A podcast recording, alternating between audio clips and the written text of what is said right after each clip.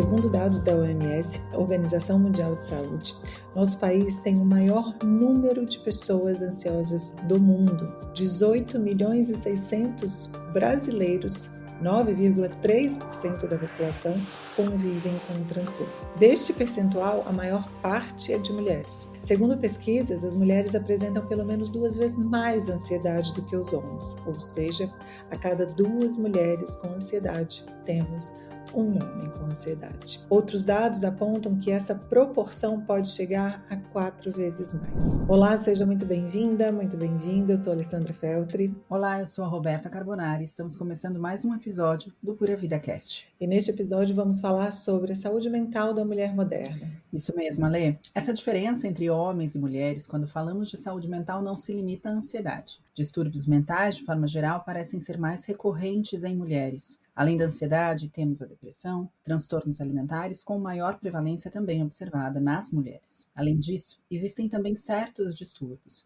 que são exclusivos de mulheres. Por exemplo, Algumas mulheres apresentam sintomas de depressão e ansiedade em momentos de alteração hormonal, como durante ou após a gravidez, por exemplo, a depressão perinatal. Na época da menstruação, transtorno disfórico pré-menstrual. E durante a menopausa, depressão relacionada à perimenopausa.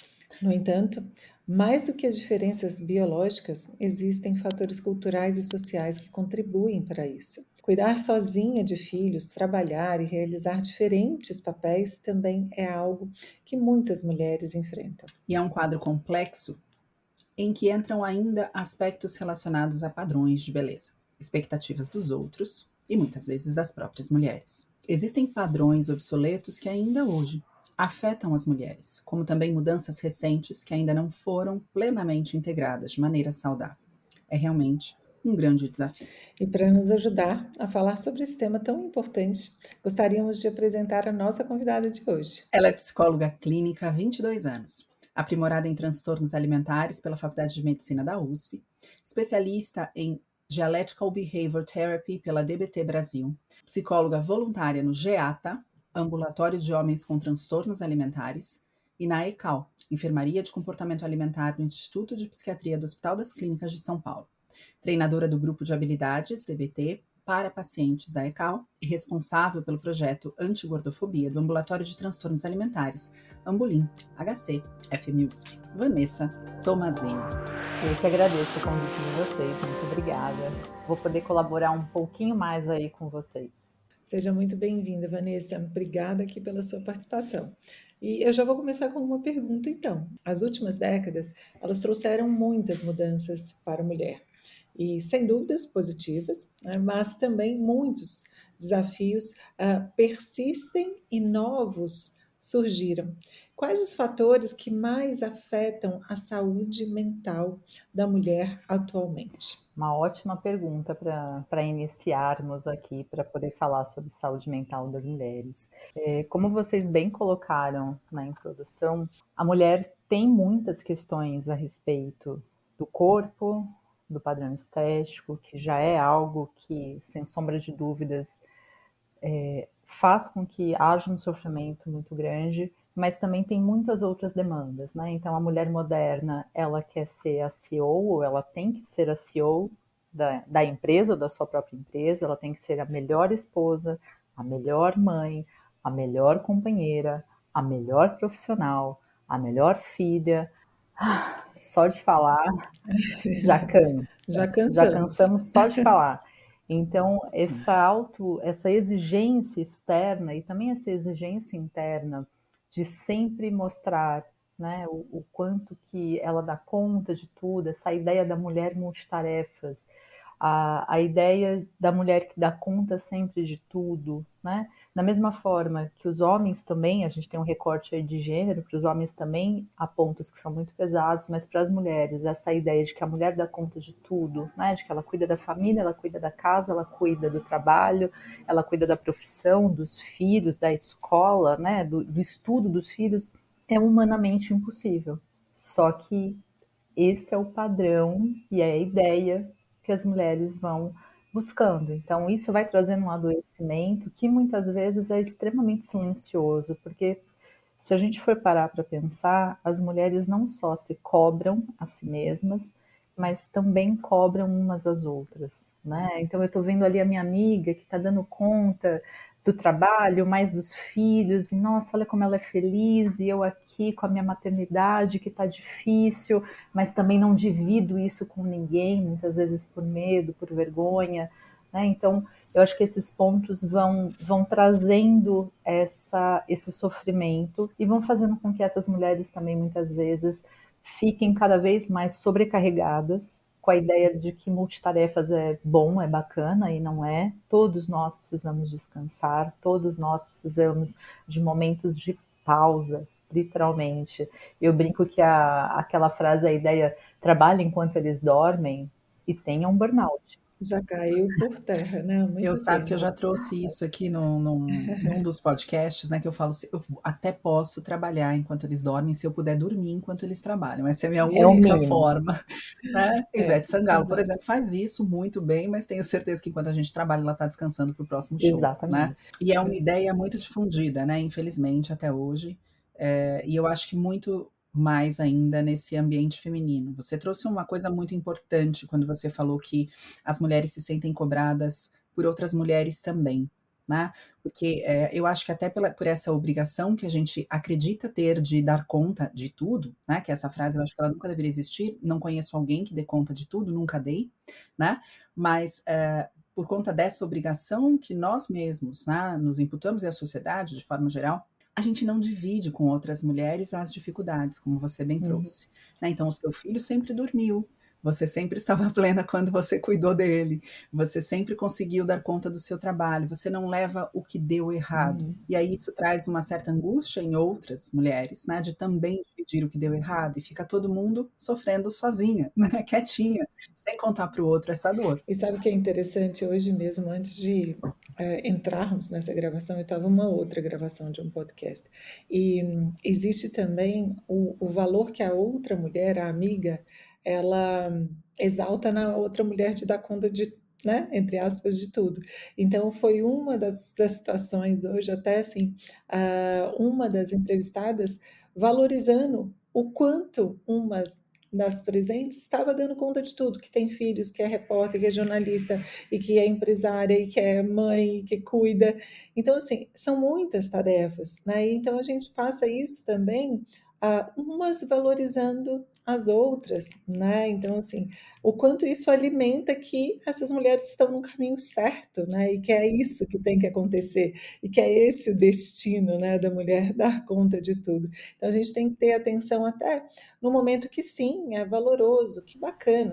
Eu falo isso com a Beta, eu falo, Beta, você, você dá conta de muitas coisas, porque eu hoje, né, com a Petra ainda aqui, né, na minha barriga, no forninho. É, e eu fico assim, gente, como é capaz, né, de uma mulher empresária, é, nutricionista, palestrante, eu falo, e ainda ter duas filhas, né? Então a Beth é um uhum. exemplo para mim de uma mulher que é multitarefas, mas ela consegue equilibrar aí muitas coisas e vem com esse, né, com essa consciência de que eu não dou conta de uhum. tudo. E ela sabe o que ela não dá conta, mas aos meus olhos, quando eu a elogio, é, eu falo, poxa, você faz muitas coisas, mas por trás disso tem todo um planejamento, tem pratos caindo, tem nãos acontecendo. Uhum. Tem né? terapia, mas, né, gente? Tem terapia. Por favor, né? Eu acho que é importante falar isso, né? Uhum. Porque Também. a questão é, é eu lido bem com veem, as coisas né? que eu não dou conta. Uhum. Exato. Eu, eu acho que isso é uma coisa importante da gente colocar, né? A gente aprender a lidar melhor com o que a gente não dá conta, não talvez consegue. diminua essa dor. Queria ouvir muito da uhum. Vanessa a respeito disso. Não, acho que o, o comentário de vocês é, é, é super pertinente, principalmente se a gente pensar o seguinte: existe um reforçador social muito grande. Então, quando eu vejo uma outra mulher que eu admiro e falo, nossa, ela dá conta, ela é mãe, ela é empresária, ela faz isso, e eu elogio essa mulher, eu estou de alguma forma reforçando negativamente algo que muitas vezes tem por trás um sofrimento, uma autocobrança, uma necessidade de agradar a todos, uma necessidade de ser a melhor, né, de ter muitas frentes abertas. Então, eu, eu sempre costumo falar para os pacientes, ou quando eu estou palestrando, que assim, cuidado com o que você elogia, cuidado. Pode ser o corpo, pode ser essa, essa multitarefa. A gente não sabe o que está por trás. Se for para elogiar algo, Sim. elogie o sorriso, elogie o quanto que é, essa pessoa fala de uma forma que é didática e você entende. Elogie a pessoa e não aquilo que ela faz, não aquilo que ela é, porque muitas vezes tem muito sofrimento por trás, né? Então acho que esse é um primeiro ponto da gente entender que assim, o que a gente vê, e aí falando principalmente sobre mídias sociais, o que a gente vê ali é a ponta do iceberg, é a foto que foi escolhida a dedo, a dedo. A gente. A fala que foi gravada mais de mil Exato, vezes, né? Antes de sair. Exatamente. Quantas vezes? E aí né? você olha tudo aquilo e parece às vezes que é um mundo real, e que não é. O mundo real é esse dentro da casa de vocês, ou da minha, ou de quem está nos ouvindo, que tem criança chorando, que tem encanamento dando problema, que tem uma noite sem dormir porque o filho estava doente, e o quanto que isso tudo também vai minando muito, né? A, a, autoestima das mulheres, porque assim, nossa, mas tem tanta gente que dá conta, eu ouço isso muito no consultório, mas tem tanta gente que dá conta, e eu sempre falo, mas dá conta como? Dá conta do quê? A que preço? Porque isso a gente não vê, isso a gente não vê. E muitas vezes a gente acredita que a pessoa está dando conta porque quer dar conta também. Acho importante a gente colocar aqui. Tem muita coisa que eu não gostaria de precisar dar conta, né? Mas por conta de responsabilidades, eu preciso tentar dar uhum. conta, né? Então, é, eu acho que a gente precisa se permitir mais também é, refletir sobre. Uhum. Quando eu pensava em mim, né? como uma mulher adulta, eu nunca imaginei e nunca desejei, eu quero ter seis empregos, eu quero ter não sei quantos. Eu nunca pensei nisso, né? Não era assim que eu desejava ou, ou pensava. E quando a gente fala que a gente admira, né? É, e eu entendo, viu, super, viu, amiga? Você falar que admira a minha capacidade de fazer um monte de coisa, não é, não, não é uma crítica a você. Não, é, mas eu trouxe é, porque a gente faz sim, sem a gente conhecer, conversa. É, sem a, a gente, gente conhecer o outro lado, isso. que é normal. Você imagina, eu estou me colocando aqui como assim? Olha, eu faço isso, mas Sim. imagina, não paro para pensar Sim. o que isso tem ali, né, de significado para você. Se isso é, como a Vanessa colocou aqui brilhantemente. Você é, imagina, né? Então, e é então, justamente o que eu ia falar com relação quando a gente fala que a gente admira. Eu comecei a me questionar, Vanessa, terapeutizado, obviamente, é, se eu devo admirar aquilo que eu não gostaria para minha vida. E aí eu descobri que não, eu não devo admirar o que eu não gostaria para minha vida, né? Então, se me perguntarem como você dá conta de tudo, eu sempre costumo falar, eu pretendo dar conta de cada vez menos com o passar do tempo e me planejo para isso. Eu quero ter cada vez menos milhares de coisas para fazer, né? Sim. Nesse momento, talvez por conta das minhas responsabilidades eu não consiga e é exaustivo, é cansativo. Eu estou sempre muito cansada, não é que eu estou sempre muito saltitante, mas eu pretendo dar conta de cada vez menos, né? Então eu comecei a questionar o que, que eu admiro. Eu admiro aquilo que eu gostaria na minha vida, né? E eu não gostaria de seis empregos. Eu não gostaria de ter que dar conta de tanta coisa ao mesmo tempo. E esse é um exercício difícil de fazer, porque quando a gente vê, a gente está dentro do mesmo discurso de todo mundo e até se gabando de fazer tanta coisa se achando o máximo de fazer tanta coisa. Que foi o que a Vanessa colocou, do reforço que a gente é, dá. Né? É. É, e eu escuto isso também muitas pessoas falando, nossa, mas como que você uhum. trabalha com tantas frentes? Como que você está toda hora ali? Eu abro as redes sociais, você está ali fazendo conteúdo, aí depois eu abro de novo, você está atendendo, aí você está... Então, a gente recebe reforço e dá reforço to... a todo tempo, e, né? Sem e olha que interessante, vocês estão falando que estão percebendo e percebem que vocês uhum. reforçam negativamente, né? E ao mesmo Sim. tempo são reforçadas, né? E se a gente para para pensar, trazer um dado para vocês. Normalmente a gente tem um recorte de gênero, obviamente, para as mulheres. Normalmente as mulheres desde muito cedo são ensinadas a quê? A observarem tudo, a estarem sempre atentas ao seu ambiente, ao que falta, ao que precisa ser feito. Isso não é cobrado dos homens, por exemplo né? As mulheres são muito é, instigadas a olharem para a sua aparência, então para o tamanho do corpo, para a roupa muito bem limpa, alinhada. Sabe aquela coisa, criança, menina de três anos que está de vestido, saia, que a gente fala baixa saia, com três anos? A gente ensina esse monitoramento do ambiente e a gente também ensina as meninas a se automonitorarem e monitorarem outras mulheres, porque não existe nada mais comum, infelizmente, do que grupos de mulheres que apontam outras mulheres que têm um comportamento que a gente pode chamar desviante, né? Que não está ali dentro da regra. Então, de alguma forma, a gente tem esse reforçamento na nossa, na nossa criação, e isso vai reverberando cada vez mais. Então, a, essa autocobrança é uma cobrança que ela é interna e, ao mesmo tempo, ela é externa. Então, eu me cobro e também cobro aos outros. Olha como é é um, é um mecanismo né, que vai sendo instaurado né, nos pensamentos, nas cobranças de todo mundo, de todo mundo. Né? Os homens têm outros tipos de cobrança que também são muito prejudiciais, mas se a gente pensar num recorte de gênero, para as mulheres isso é muito forte. Né? Então, eu, eu me mantenho dentro da regra, né, da, daquilo que deveria ser feito, e quero que as outras mulheres também se mantenham. E aquelas que não se mantêm, eu rechaço. E isso vai virando algo que mais afasta as mulheres, porque como é que eu vou dizer que eu não dou conta se todo mundo dá? É um lugar muito solitário.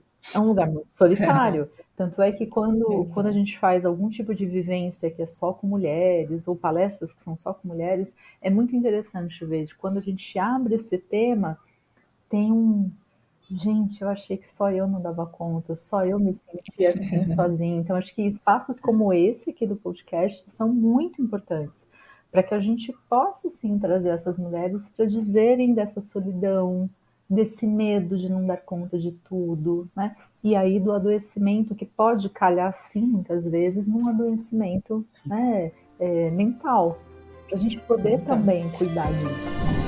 Exato. E aí, quando a gente fala sobre a saúde mental, principalmente no âmbito feminino, né, Vanessa?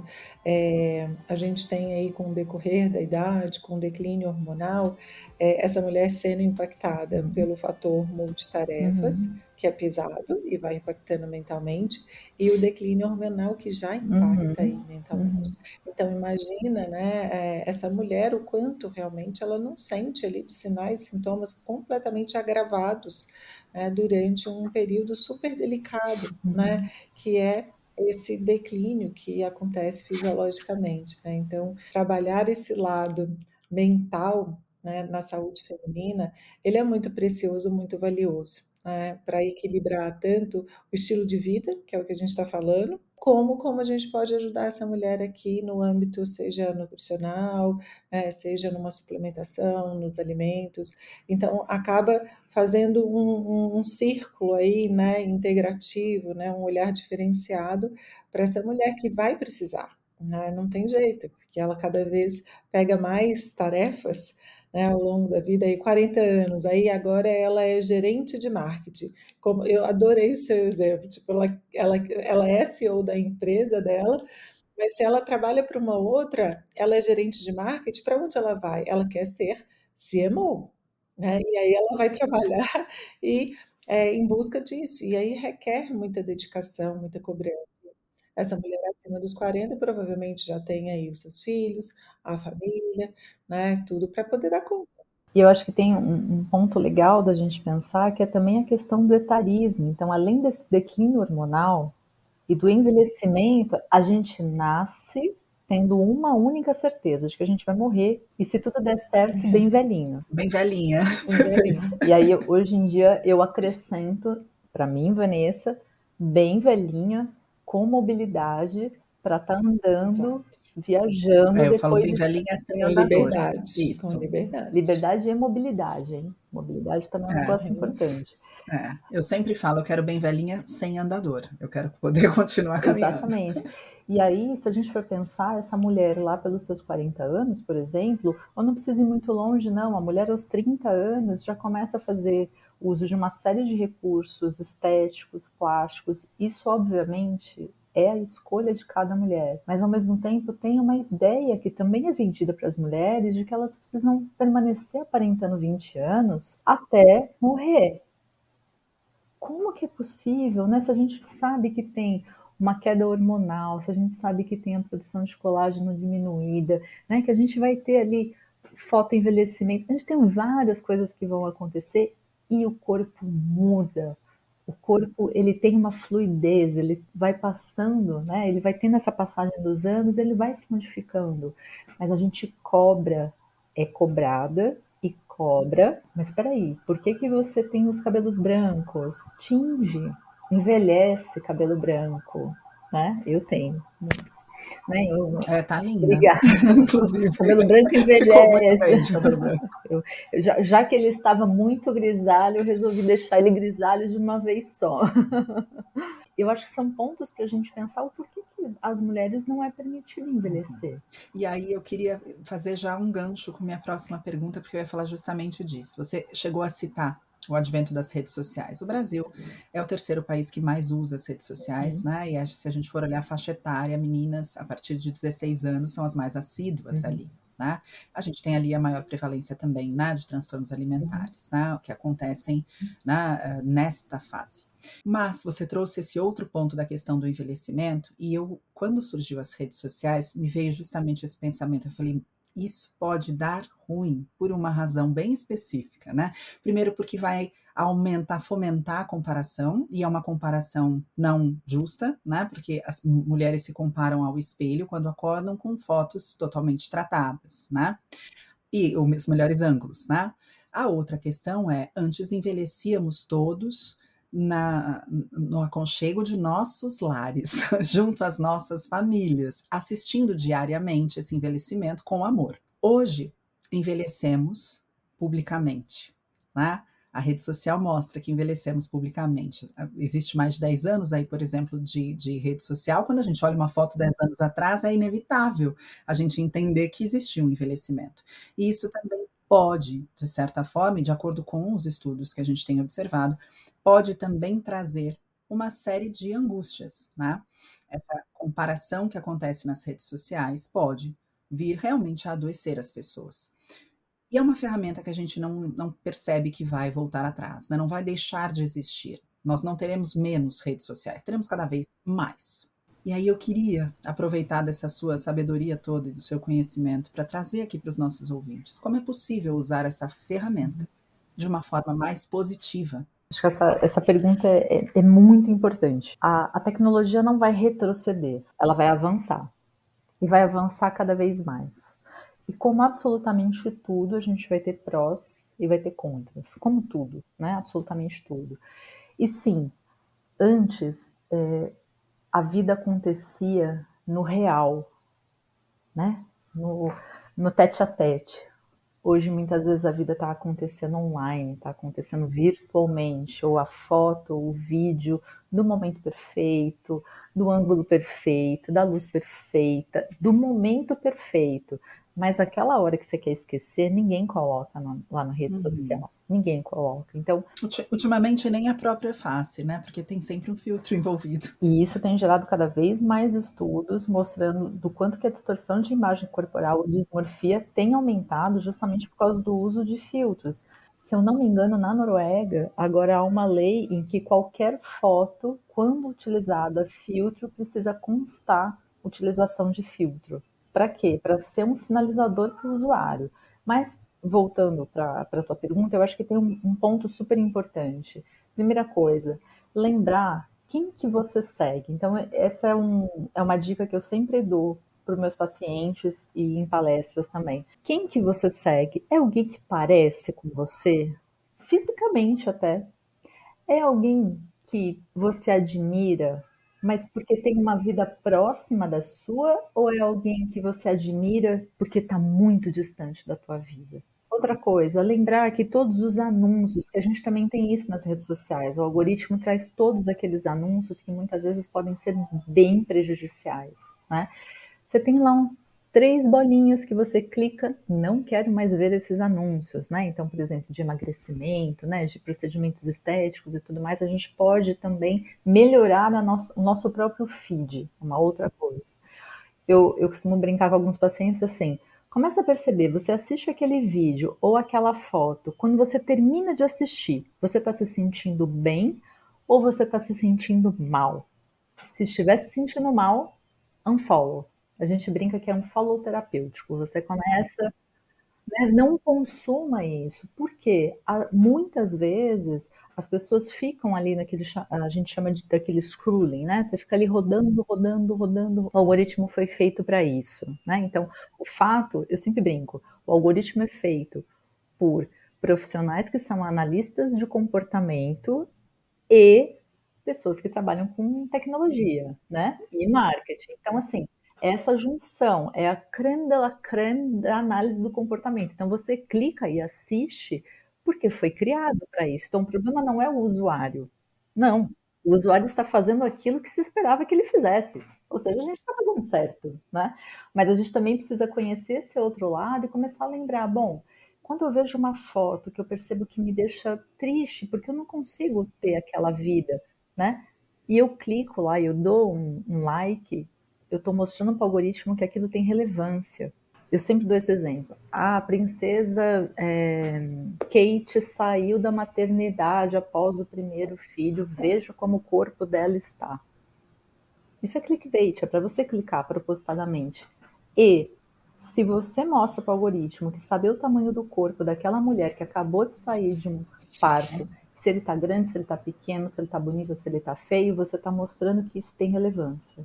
Então, também existe uma responsabilidade nossa de o que, que eu quero consumir, o que, que eu quero fomentar. Eu quero fomentar esse tipo de conteúdo ou eu quero ir lá para ver aquela pessoa que tem uma vida semelhante à minha, que me traz um conteúdo que me deixa bem, que me motiva. Esse sim merece o like. as redes sociais elas são feitas para trabalharem, né, funcionarem dessa forma, mas nós como usuários nós também temos uma responsabilidade muito grande de não consumir esses conteúdos que nós percebemos e sabemos pelo simples fato de fazer essa, checagem. Como é que eu fico depois que eu vejo aquele vídeo ou aquela foto? Eu não fico bem? Pare de consumir. Eu vou mais além, sabia? Uma vez fazendo uma análise de como eu uso a ferramenta, uh, eu sigo muitas pessoas que eu conheço, eu sigo algumas pessoas que são pessoas famosas que eu conheço, né, que são do meu convívio.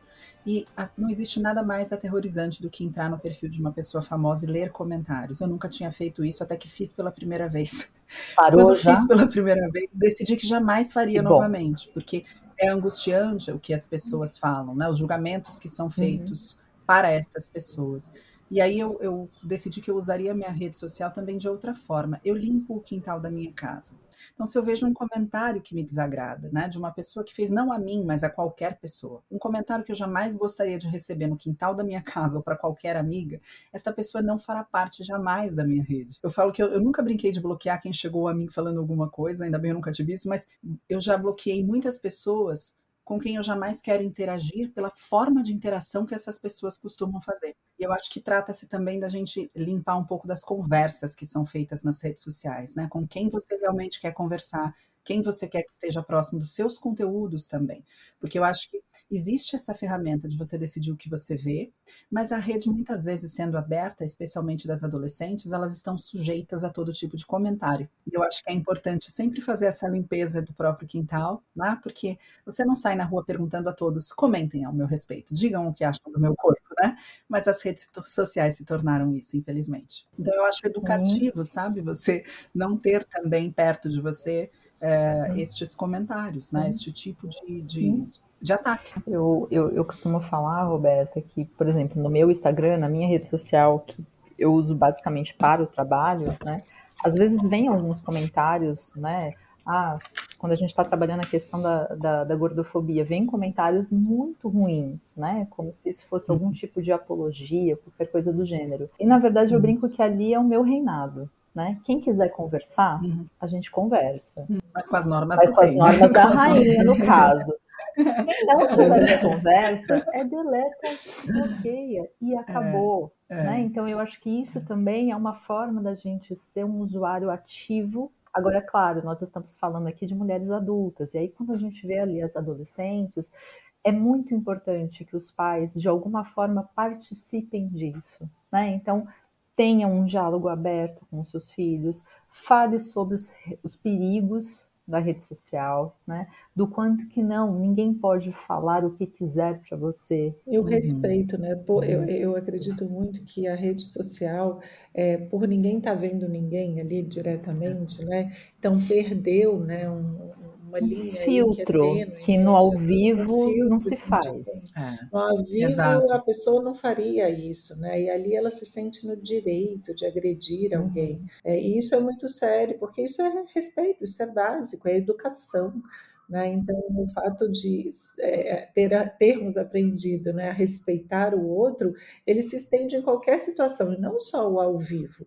Né? É nas redes sociais também, ninguém tem o direito. Eu já vi várias, várias situações também, como a Beta né, falou, e como várias pessoas que estão aqui conosco devem acompanhar né, esses julgamentos, essas agressões. É muito sério isso, e assim, falou assim, gente, como essa pessoa tem coragem de escrever isso, né? Então, assim, é, aonde chegamos, né? O fato de agredir uma pessoa que a pessoa nem conhece, não, não, conhece, não convive, né? Vê ali o que está sendo selecionado para a audiência, né? não é a vida, né?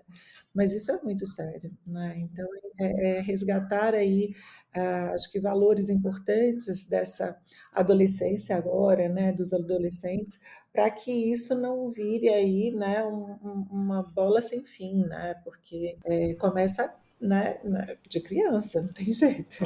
E, e, tem uma coisa que eu acho que é muito prejudicial, a gente tem o cyberbullying hoje em dia.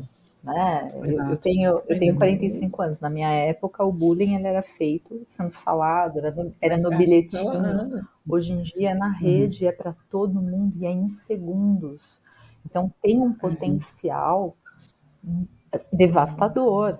Então, como Sim. pais e como mães, a gente também precisa estar atento com isso para poder também deixar uhum. os nossos filhos em seguranças. As meninas também Exato. e os meninos. Então, acho que isso também é um ponto importante.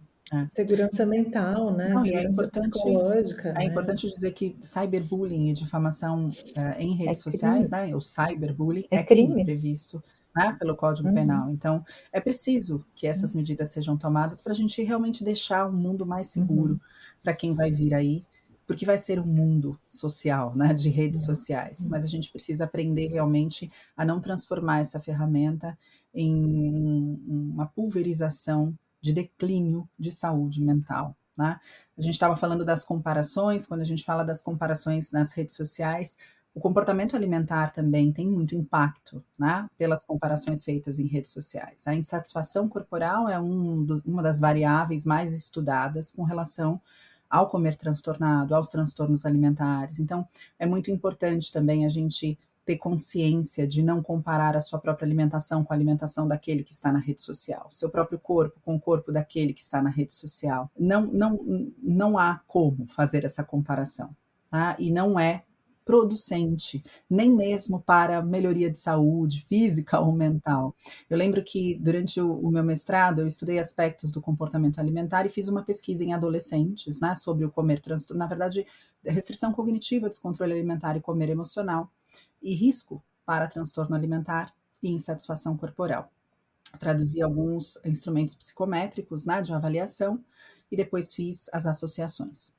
E durante esse período, obviamente, pesquisando, eu me deparei com muitos estudos que falavam das redes sociais e o impacto da rede social na insatisfação corporal. E aí teve um estudo muito interessante que eu acho legal a gente trazer aqui, né? Um estudo que mostrava que ver mulheres treinando, né, ou é, com seus lindos corpos, não era um fator motivador para os adolescentes, tanto quanto ter uma amiga tocando em sua porta, te convidando para ir treinar com ela né? Que as pessoas que tinham companhia para fazer uma atividade em prol da saúde tinham muito mais saúde física e mental do que aquelas que só buscavam em fotos ou vídeos uma motivação uhum. para que pudessem o fazer. Uhum. Eu acho importante a gente separar muito o que é hoje vida real do que é a vida virtual, uhum. né? Mas é importante a gente se conscientizar e conscientizar nossos filhos a respeito do fato de que isso não vai mudar tão rápido, né?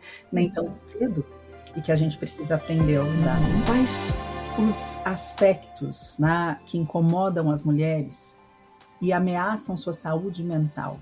Que você acredita hoje, Vanessa, que são pouco debatidos? Porque a gente sabe que já existe muito esse debate das redes sociais, da insatisfação corporal, mas existem uh, assuntos né, que você, como psicóloga, deve ter muito mais contato do que nós, nutricionistas. Uhum.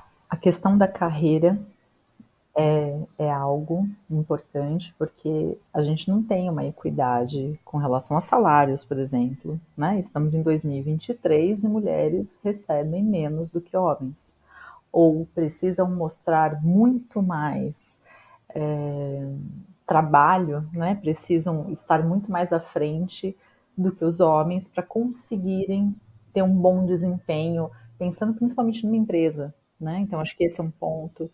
A questão da maternidade, da dificuldade com a maternidade, né? Eu costumo dizer que existe uma um excesso às vezes, né, do nossa, a maternidade é sensacional, é linda, é uma delícia. Pouco se fala das dores também de uma maternidade real, né, do que seria uma vida real, uhum. que não é simples, que não é fácil. Então acho que a, a questão da maternidade também é um ponto importante e essa ideia da mulher que dá conta de tudo, né? Aquela que faz tudo, que trabalha, que cuida dos filhos, que está sempre exausta, né? Porque assim, está sempre exausta. Ela pode até fazer tudo isso, mas exausta ela estará. Ela exausta. Então, ela é tudo isso, ela, ela é, é brilhante, ela faz tudo, mas ela, ela é, exausta. É exausta. Né? E aí você para para pensar e fala, cara, e o que a gente faz com essa exaustão? Para onde que ela leva? Né? Eu brinquei do é, trabalho enquanto eles do, dormem e tem um burnout. Olha que, olha que maravilha, olha a linha de chegada, o que, que você ganha, um burnout. Né? Peraí, é bom para quem isso? Né? Então as mulheres cada vez mais elas vão sendo sugadas por esse dia a dia, por essas cobranças, né? Eu brinco que toda frase que começa com tem que, então eu tenho que ser a melhor aquela que treina melhor, aquela que come melhor, aquela que é a mais magra, que é a CEO, CFO, que você ou a CEO da própria vida, da própria empresa. essa frase não aguento. É, essa, essa, é a melhor. A melhor mãe, a melhor filha, a melhor. Gente, não, isso não existe, né? E fica exausta e qual é o tempo que você tem para conseguir até curtir tudo isso que você já conquistou. E é óbvio que a gente está falando também de uma mulher que está num ponto onde ela consegue ter segurança alimentar, né? A gente não está falando da maior parte da nossa população, né? Então a gente está falando de uma mulher que tem muito provavelmente um companheiro ao lado ajudando, não é mãe solo, né, que não fica duas horas e meia no transporte público para ir e vir. Então, a gente, que mulher é essa que a gente está falando? Então, existem várias mulheres aí. E a grande questão é a solidão que elas vivem, o seu sofrimento. Isso, eu te diria, Roberta, que é o mais comum. É essa solidão e sofrendo, quietas, e que não é debatido realmente. Não é debatido. Né? A questão de multitarefa, se a gente der um Google, a gente vai ver muito mais matérias valorizando né, e reforçando. Dizendo pare. É, do que tá tudo errado, não é por é. aí, né? Então, realmente, esse reforço, é, eu acho que essa é a melhor palavra que você trouxe também no, no começo, é, do que a mulher está vivendo atualmente, dessa mulher moderna é que está trazendo tanta solidão, tanta dor que também não é externada e muitas vezes por, por a própria mulher não acreditar que deva externar, porque está todo mundo na mesma situação e ninguém externa. Então, como como vai ser né, percebido? Não vai ser percebido, está todo mundo. É comum, né? eu falo que eu gosto muito de algumas coisas que as pessoas falam que são comuns, mas não é normal. Pode ser comum, mas não é normal. São duas coisas né? diferentes, então, comum Uhum. São coisas completamente uhum. diferentes. Está comum essa multitarefas, esse sobrecarga de trabalho, mas não é normal, uhum. né? Então começar a gerenciar, começar a falar, né? E resgatar aí realmente qual que é o destino e a posição dessa mulher frente a todas as conquistas que foram incríveis e uhum. que ainda temos muito para conquistar, mas aonde essa mulher vai se encaixar para ela ter realmente qualidade de vida. Sim. Né? Então, isso realmente precisa ser dito. Se a gente conseguir distribuir isso para maior quantidade de mulheres e ficar a lição de que se você ver uma mulher né, precisando de ajuda, ajude. Se você perceber que uma mulher está exausta, fale que você também está e que você entende, né? Não que você não está, imagina, para mim tá tudo ótimo. Porque a verdade é essa, a gente também está, né? Eu vejo que existe ainda muito que a gente pode fazer para melhorar essa situação e essa, pelo menos, pressão e a angústia que a mulher sofre. Obviamente, se você está num quadro né, de, um, de um transtorno psiquiátrico, se você tem uma patologia, procure ajuda, porque o melhor que você pode fazer para você é buscar tratamento. Mas se você está vivendo angustiada né, ou triste por conta de tudo isso, existem algumas coisas que a gente pode fazer umas pelas outras. Né? Então, eu vejo muitas vezes, parece que a mãe perfeita é aquela mãe que lava, passa, cozinha, limpa, faz a lição, leva para a escola e busca para a escola. A mãe que trabalha, ela não é a mãe perfeita. A profissional perfeita é aquela que não precisa sair mais cedo para buscar os filhos. Ela não é a profissional perfeita. Né? E a gente precisa justamente mostrar para o mundo que jamais seremos ou buscaremos a posição de perfeição enquanto mulheres. Nós só daremos o nosso melhor e faremos aquilo que estiver ao nosso, alcan nosso alcance, né?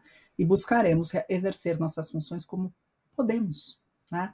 Então, eu acho que se a mãe que trabalha conseguir olhar com compreensão para aquela que não trabalha e vice-versa, né? Para aquela que multitarefa, conseguir olhar para a herdeira e, e, dizer que alegria a tua vida, também está tudo bem, né? Sem esses julgamentos, porque eu vejo muitos julgamentos de todas as partes.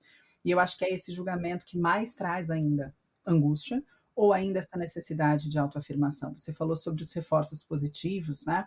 Eu, eu, também trabalho com transtornos alimentares e quantas vezes eu ouvi mulheres dizendo, mas eu não posso engordar, porque mesmo estando doente, quando eu vou à academia, elogiam minha barriga, né?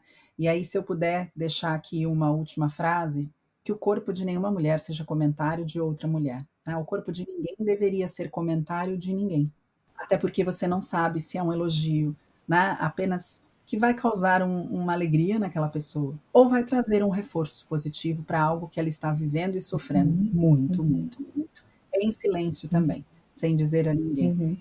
Roberta, eu, eu, eu costumo usar uma frase que é: corpos não são dignos de elogio, pessoas são dignas de elogios. Muito bom. Sensacional. Obrigada, Vanessa. Foi incrível esse bate-papo. Obrigada Foi mesmo. mesmo. Queria agradecer demais a sua presença aqui. A gente pega o telefone depois para a terapia continuar. É isso que a gente faz. a gente vai encerrar aqui o podcast e continua nesse né, falando. É, tenha uma psicóloga para chamar de sua. Mulherada é muito, muito bom. Se vocês muito curtiram esse podcast, continuem. Pratiquem isso com suas próprias terapeutas, porque é muito, muito uhum. importante. E, querido ouvinte, espero que você tenha aproveitado como nós aproveitamos e fique muito à vontade para compartilhar esse episódio com outras pessoas. Caso você tenha gostado desse momento, pode também divulgar o programa para mais pessoas ao avaliá-lo em sua plataforma favorita, de preferência cinco estrelas e agora com um like nesse vídeo. Lembrando que o Pura Vida Cast faz parte de todo um universo de conteúdos do Pura Vida Prime, a plataforma de conhecimento da Pura Vida.